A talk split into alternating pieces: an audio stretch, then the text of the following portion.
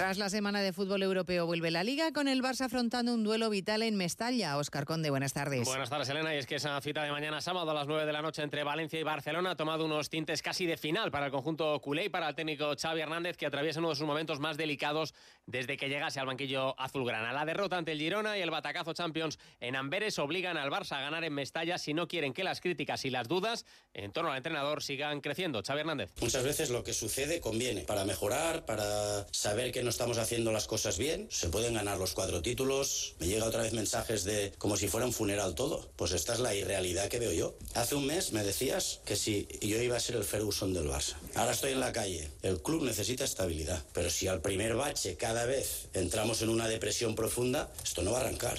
Estará enfrente un equipo che que no tendrá lesionado Gallani a los sancionados Javi Guerra y Paulista y que necesita mejorar su rendimiento tras sumar solo un punto de los últimos 12. Preparado para dar guerra al Barça, el técnico Rubén Baraja. Si yo fuera aficionado del Valencia y fuera mañana a ver un, un Valencia-Barcelona, quisiera que mi equipo fuera valiente, que sea agresivo, que arriesgue, que quiera ir a buscar al Barcelona, que quiera buscar el partido y competir al 200% y ponérselo difícil a uno de los mejores equipos de, de Europa. También se juega mañana a las 4 y cuarto de la tarde, todo un clásico del fútbol español, como el Athletic de Bilbao, Atlético de Madrid. Intentarán los de Valverde poner freno al buen momento de los madrileños que llegan a San Mamés exultantes tras su brillante clasificación como primeros de grupo en la Liga de Campeones. Un equipo rojo y blanco que quiere, eso sí, mejorar su rendimiento como visitante. Simeone. Vamos a encontrar un rival que conocemos muy bien, trabaja muy bien, compite siempre con una altísima intensidad, sobre todo en su casa son muy fuertes, generar un poco más de todo lo que se genera cuando jugamos en casa. Y a partir de repetir situaciones que vivimos en, en nuestro campo, mejoraremos.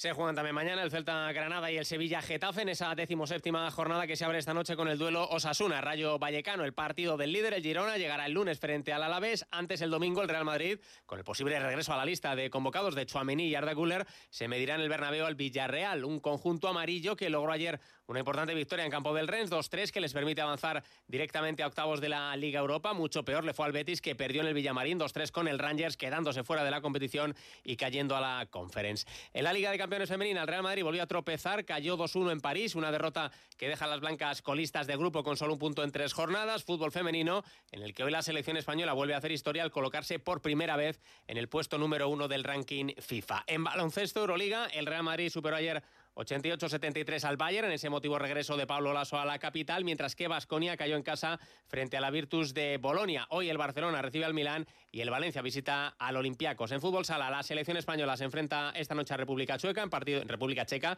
en partido de clasificación para el Mundial y en balonmano la Federación y la Soval han resuelto finalmente ese conflicto, ese conflicto que tenían en los últimos días se jugará en Irún este fin de semana la Copa de España.